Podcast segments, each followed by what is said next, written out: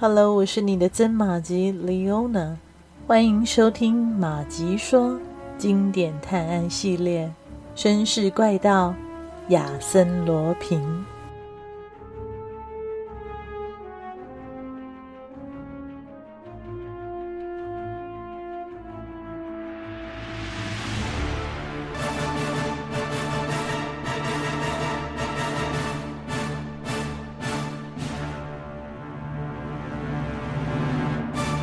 就在迷迷糊糊中，贝尔瓦仿佛听见和看见有一个人从一条黑色的通道里来到自己的面前。那应该就是西蒙老头吧？他先把克拉丽抬走了，然后把自己也抬走。又过了几个小时，或者只过了几秒钟，贝尔瓦似乎处在睡眠中，可是，无论是在肉体上还是精神上，都感到极大的痛苦。他就像一个掉进大海里的人，怎么样也游不上岸。就这样游着游着，水的重量压迫着他，使他窒息。他想爬上去，可是没有支撑点，一直向下滑落。不知道又过了多久。黑暗似乎渐渐的褪去了，有了一丝的光亮。贝尔瓦的压迫感减轻了，哈维睁开双眼，吸了口气，看了一下周围，感到惊讶不已。他发现自己正躺在门外露天的一张沙发上，克拉丽则一动也不动地躺在另一张沙发上，好像非常痛苦的样子。他们之间摆着一张圆桌，上面放着两杯水。佩尔瓦口渴极了，他很想喝一杯，可是他不确定那是什么样的水，他又不敢喝。这时候，从门外来了一个人，一个他从未见过的陌生人。哎呀，不用担心了，上尉，喝一口吧。陌生人走进来。拿起一杯水，递给巴特里斯。我这是在哪里呀？贝尔瓦接过水杯，说着：“我的上帝，我还活着！克拉丽也是吗？”陌生人还来不及回答，贝尔瓦就倒在沙发上。等他再次醒来时，已经清醒了好多，尽管脑子还是有些混乱，呼吸也不太顺畅。然而，他站起来了。他明白了，这一切并不在梦里。克拉丽也醒来了，喝了两杯水。贝尔瓦想活动一下，可是他不敢走进小屋，只是在墓地那边的内院里溜达，然后朝小屋靠花园的那边走去。离小屋几公尺远的小路旁，一个男人躺在一把柳条椅上。膝盖上摊放着一本书，他好像睡着了。贝尔瓦走过去，打量着他。这个人身材瘦长，肩膀宽阔，皮肤黝黑，留着纯须，两鬓有几缕白发，年龄最多不超过五十岁，服装剪裁非常考究。放在草地上的帽子边缘有两个字母缩写，L.P. 是他救了我们。贝尔瓦想，一定是他。可是谁派他来的呢？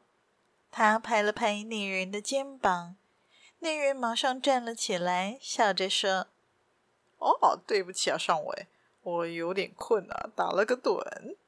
怎么样了？好些了吗？”克拉丽呢？看着贝尔瓦疑惑的样子，他停住了，然后大笑了起来。啊，我忘了，您还不认识我？我叫唐路易·佩雷纳，出生于西班牙的一个古老家族，真正的贵族，有证件的啊。啊，您还是不太明白呀。您有个朋友叫亚邦，对吧？半个月前，他向您提过我的名字啊！您现在开始明白了？没错，我就是来援救您的那位先生。对，我就是亚森·罗平。巴特里斯一时傻了，亚森·罗平居然就在他面前，而且竟然以他个人的意志力和不可思议的力量，把自己和克拉丽救了出来。贝尔瓦握着亚森·罗平的手，激动得连话都说不出来，而亚森·罗平却突然捏住巴特里斯上衣的一颗纽扣，示意他别乱动。有人正在监视这边。而且肯定地说，那就是西蒙老头。他在看着被他困住的人是不是被救了出来。那么他没疯吗？贝尔瓦问。当然，他比我们都清醒啊！所有的一切都是他干的。我知道您的所有事情，所以能帮您啊。我曾经给您写过一封信，不过呢，那封信被西蒙劫走了。他从信里知道我要来，因此他提前行动了。只是他忽略了他的对手可是我啊！我是下午一点四十五分赶到的。我去找您，在您房间的墙缝中找到了您的记事本，于是了解事情的详细情况。我相信西蒙也是透过这样的办法来掌握您最细微的想法。根据您提供的情况，我在亚邦的陪同下进了这个花园，正好碰到西蒙从花园出来。我趁机用手拔去了门锁，闯了进来。西蒙没有反对啊，准确地说是不敢反对。他肯定知道我是什么人。不过当时我并未怀疑他就是敌人呐、啊，只是从您的记事本中，我感觉得出他有问题，但我没有想过要抓他，让他自由行动对我更有利呀、不出所料，他一直在房子周围转悠，没有溜走。我和亚邦直奔小屋，撬开了锁，闻到了很重的煤气味。我们把你们两个弄出来进行急救。我们之所以还没有离开这里，是为了防止那个对你们不利的人回来收拾真理。他不想被人抓住把柄啊！他想假造你们自杀的现场。总之呢，就是要再现您的父亲和克拉丽的母亲过去的死亡悲剧。哦，您竟然知道！哎，我有眼睛啊！您父亲在墙上写下了很多字，而且我知道的还更多呢。不过暂时还不能告诉您，再等一等吧。这时候，亚森·罗平侧耳倾听。啊，别动！他看见您了，他明白了，他要走了。贝尔瓦激动地说：“他走了？不行，得抓住他！”哎呀，不用担心啊，他走不了的。我已经安排一个人开了辆计程车，就等在外面。西蒙肯定会上这辆车的。他要离开巴黎，就只有让这个人把他送到某个火车站去。二十分钟后，我们就会知道了。走吧，你的肚子饿了吧？我们去好好吃他一顿。亚森·罗平扶着贝尔瓦，慢慢地往小屋走去。后来，他又用有点沉重的语气说：“对于这一切，上尉啊，我要求您绝对保密啊！我之所以帮您，是因为亚邦在非洲救过我的命。我现在的身份是唐路易·佩雷纳，在摩洛哥打过仗。”曾有机会在一个中立国家讨人喜欢的国王身边工作过，正是这位国王支援我来完成这项任务，并为我弄到了一张安全通行证。于是我就开始正式执行这一项为期两天的秘密任务。两天之后我就得回去了。我相信您，所以把实话告诉您。这次来并不是为了您啊，而是专门为保护我们国家的利益而效命的。一千八百袋黄金啊，我要让他们回到国库里去。不过，您可以如实的把我介绍给克拉丽。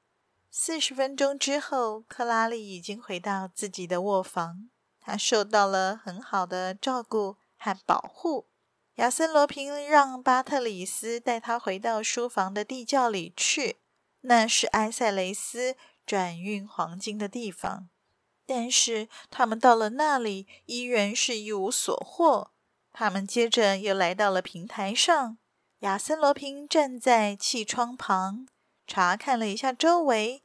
在书房窗户前四公尺远的地方，有一个圆形的水池。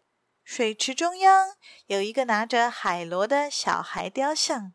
亚森·罗平他走进了水池，看了看，然后弯腰搬动了雕像，又把它从左到右的转圈，底座也随之转了四分之一圈。只见那水池里的水位迅速的下降，池底整个露了出来。这时候，亚森·罗平跳到池子里，蹲下去查看。水池的内壁铺着大理石的方砖，红白两种颜色组成了大幅的图案。其中一个图案中间嵌入了一个环扣。亚森·罗平往上一提，就拔了出来，显露出了一个长三十公分、宽二十公分的通气口。亚森·罗平肯定地说。黄金就是从这里运走的，上尉，请您一直走到花园下面靠墙那儿，与屋顶垂直的方向，再去砍一根比较长的树枝。哦，对了，您有从小接出去的钥匙，对吧？请把它交给我。巴特里斯按照他的吩咐做了。亚森·罗平则从小街到了墙另一边的堤岸上。贝尔瓦把树枝竖起来。然后穿过堤岸去跟亚森·罗平会合。塞纳河的河岸有很多靠岸装卸货物的船舶。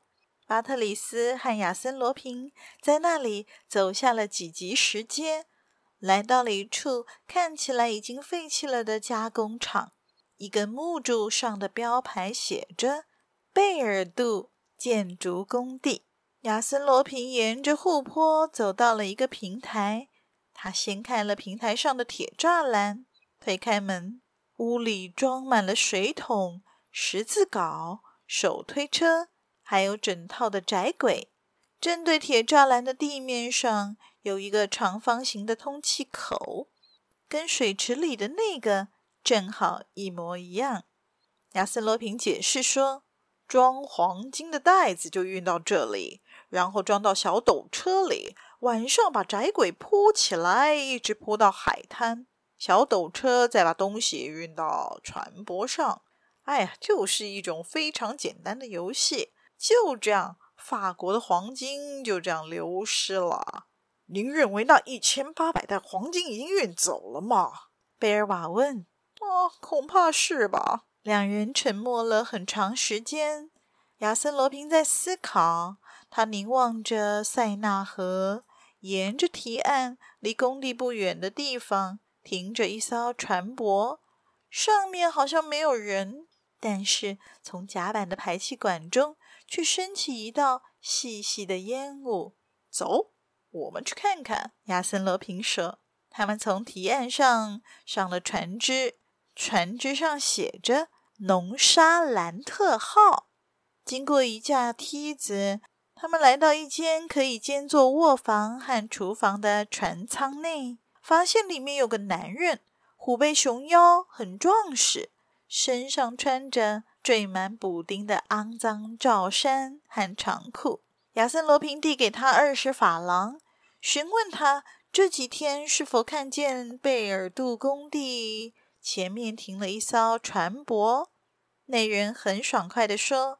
的确有一只名叫“美丽的赫兰娜”的机动接驳船，昨天开走了。船上有两个男的，一个女的，都是外国人。亚森·罗平又问了问贝尔杜工地的情况，他得知工地的老板其实被征召打仗去了，原本不应该有人开工的，但前晚有很多人在堤岸上铺设铁轨。随后就有搬运车开动，有人在装船。但不知道装的是什么。